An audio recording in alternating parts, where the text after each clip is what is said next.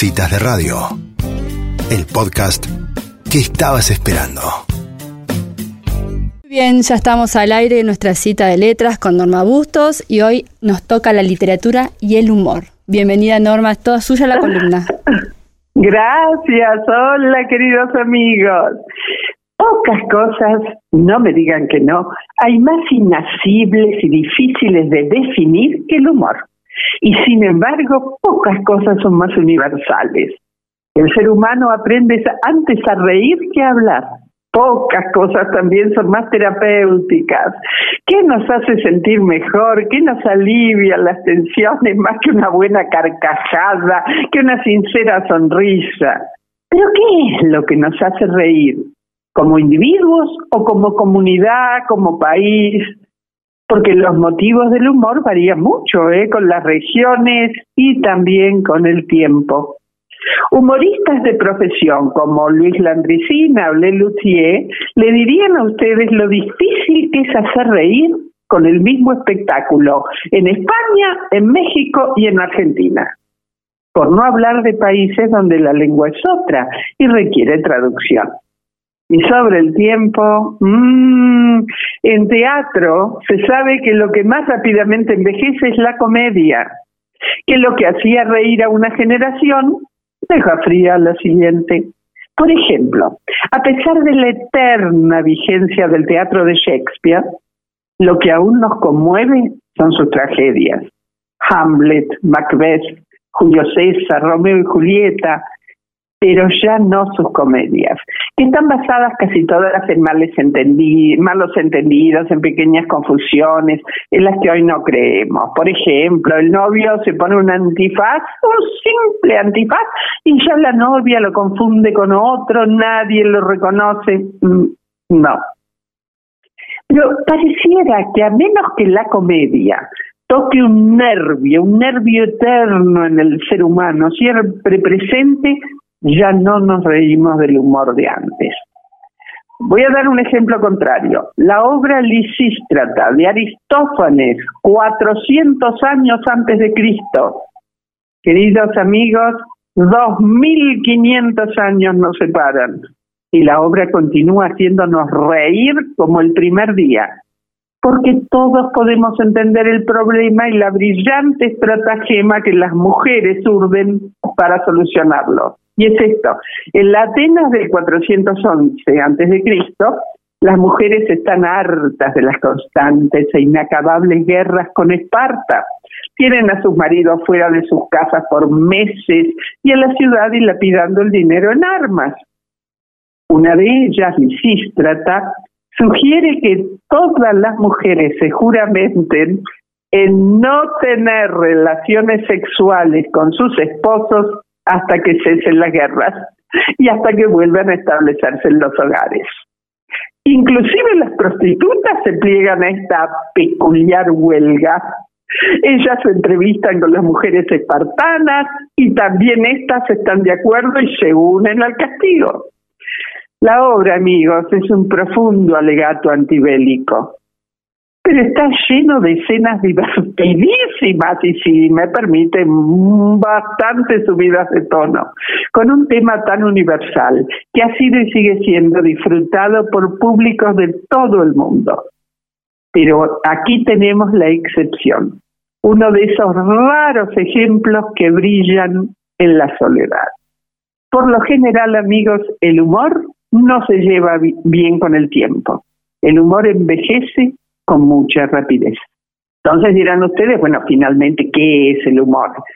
Primero vamos a aclarar que no está bien ponerlo bajo la lupa, viviseccionarlo como si fuera una rana en el laboratorio y menos clavarlo con un alfiler como la mariposa. No, no, no, no.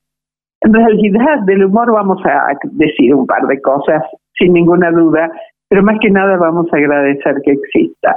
Por ejemplo, vamos a tratar de definir literatura humorística y luego hacer una distinción que hace Humberto Eco que es muy útil.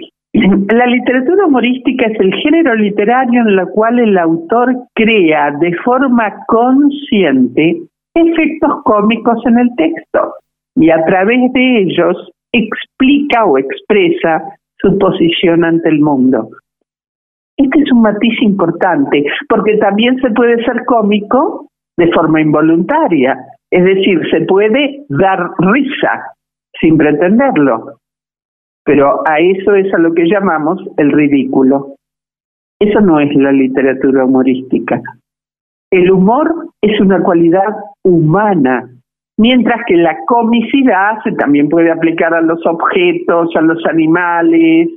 ¿Eh? Es decir, lo cómico es lo que da risa, es lo que puede provenir de una persona, animal o cosa, es la cáscara de banana y en ella pueden tropezar o resbalar un ser humano, un perro o una bicicleta.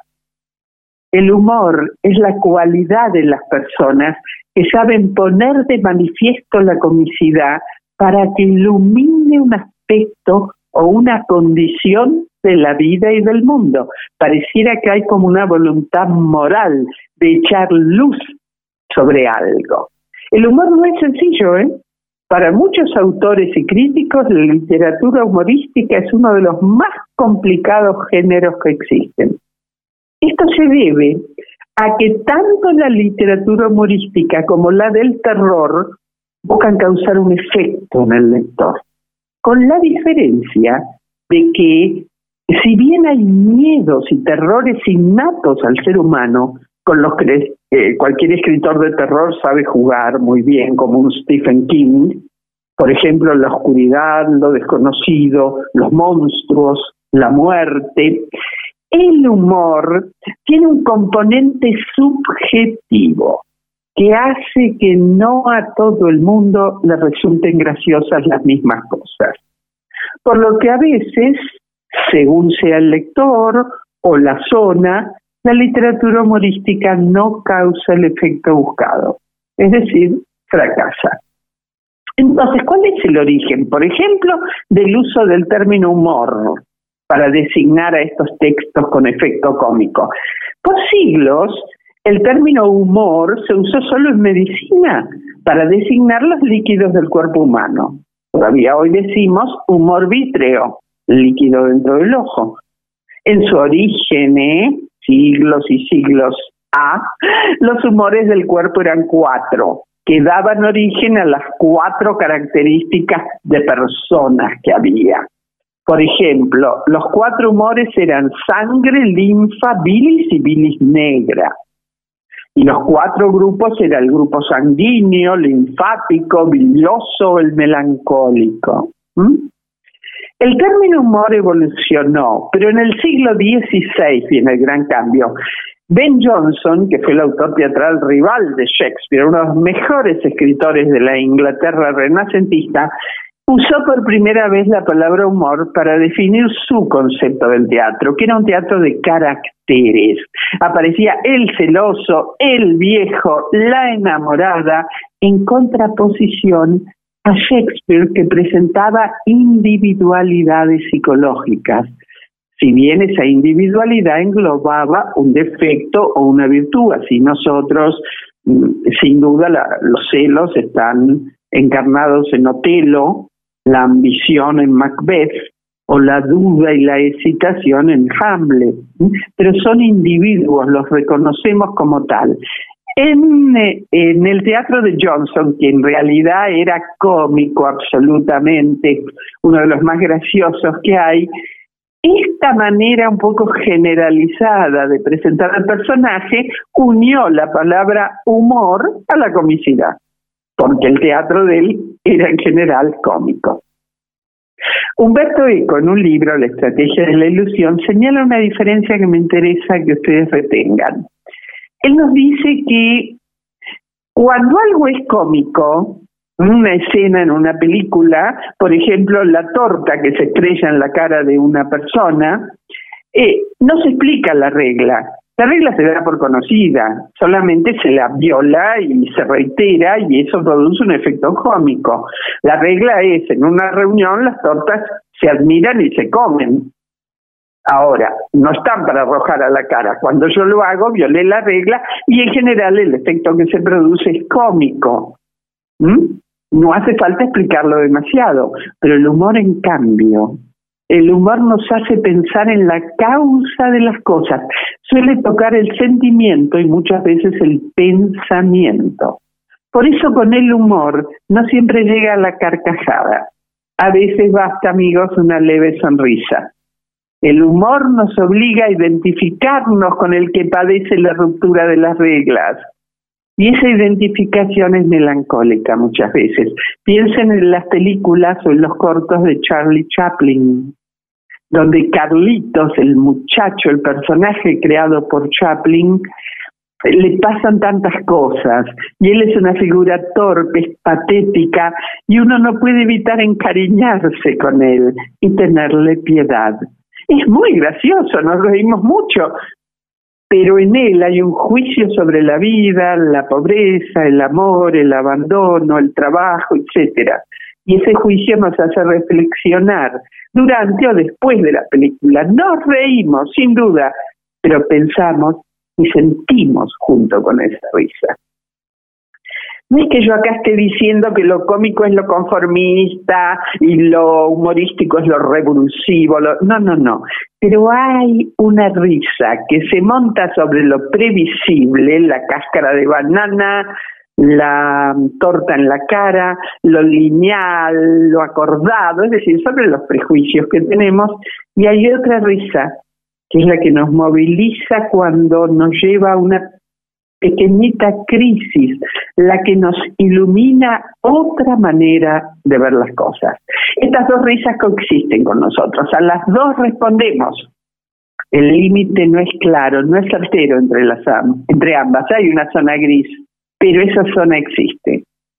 Vamos a dejar estos minutos finales para revivir algunas anécdotas protagonizadas por escritores donde se evidencia su sentido del humor, no de los textos, eso lo veremos en otra ocasión, sino en su vida. Un humor irónico y a veces algo sarcástico. En otras reuniones veremos bien qué significa estas cosas. Vamos a ver tres anécdotas. Una usamos a uno de nuestros escritores más emblemáticos, Borges. En una entrevista en Roma, un periodista trataba de poner en aprietos a Borges, de hacerle perder su famosa calma al responder, y no lo lograba. Y entonces probó con algo muy provocativo y le espetó, dígame, ¿en su país todavía hay caníbales? No, ya no, contestó Borges con cierta pena nos los comimos a todos. Observen ustedes que si aplicamos lo que acabamos de aprender, hay una regla implícita. En el mundo civilizado al que pertenecen tanto Italia como Argentina, no hay caníbales. La sugerencia de los que se comieron a los caníbales no lo son es sin duda muy graciosa. Pero lo que Borges ha hecho es darle vuelta a la incomodidad que pretendía generar el periodista pasándosela a él. El periodista quedó boquiabierto, no pudo responder nada y los que se rieron enormemente fueron sus colegas ahí presentes. La velocidad mental de Borges, en su sentido de la ironía, eh, ganó esta partida, pero realmente Borges tenía una mente privilegiada porque hay que ser muy rápido para dar vuelta eh, la estocada del contrario y devolvérsela exactamente igual. Vamos a ver una segunda. Durante la ceremonia en la que el rey Alfonso XIII de España le imponía la gran cruz de Alfonso el Sabio a Miguel de Unamuno, el escritor le dijo, me honra, Majestad, recibir esta cruz que tanto merezco. Qué curioso, respondió el rey. Todos los galardonados anteriormente aseguraban no merecerla. Y tenían razón, señor, dijo Unamuno. Ninguno de ellos la merecía. ¿Cuál es la regla amigos? La regla es la falsa modestia obligatoria de todo premiado. Hay que decir que uno no se merece el premio, es lo que queda bien. Unamuno, amigos, que no tenía modestia ninguna en cuanto a sus condiciones de escritor o de crítico literario, pone en evidencia la violación de la regla, pero pone en evidencia la incapacidad artística de los anteriores acreedores al premio, por supuesto para él, pero además, sin mencionarlo, pone en evidencia que para él también eran incapaces los que otorgaron el premio, porque no saben distinguir entre buenos escritores y malos. Unamuno era terriblemente filoso, bueno, él fue el rector de la Universidad de Salamanca, ¿no es cierto? Una maravilla, un este, helenista especializado en griego maravilloso. Y ahora la última, amigos. Alejandro Dumas padre acababa de publicar su novela El vacío doloroso, cuando recibió la visita de un conocido que le dijo, ese título es una completa tontería. El vacío no puede ser doloroso. Que no, respondió Dumas, ¿Cómo se ve, amigo mío, que a usted nunca le ha dolido la cabeza? Nosotros entendemos en esta también que, eh, por supuesto, Dumas se está burlando de su crítico, lo está llamando cabeza hueca o sonso o bobo sin decírselo directamente. Ya sabemos cuál es la regla. Ninguna cabeza está vacía. Puede estar llena de frivolidades, de ideas equivocadas, pero vacía no está. Él sugiere, ¿no es cierto?, en esa oquedad de la cabeza del amigo, que además el amigo no ha entendido el concepto metafórico de la palabra vacío, es decir, el vacío, no se trata del vacío que hay eh, en la atmósfera extraterrestre o el, No, no, no, acá estamos hablando de el vacío que deja una pérdida, tanto de una persona física como de un amor, de un lugar, de la juventud, de una habilidad, de la felicidad, de tantas cosas que nos dejan una profunda sensación de vacío y también una sensación de herida. En, en lugar de explicarle todo esto, sin duda Dumas juzgó que no valía la pena y lo llamó tonto, pero muy elegantemente. Amigos, hasta la próxima. Adiós.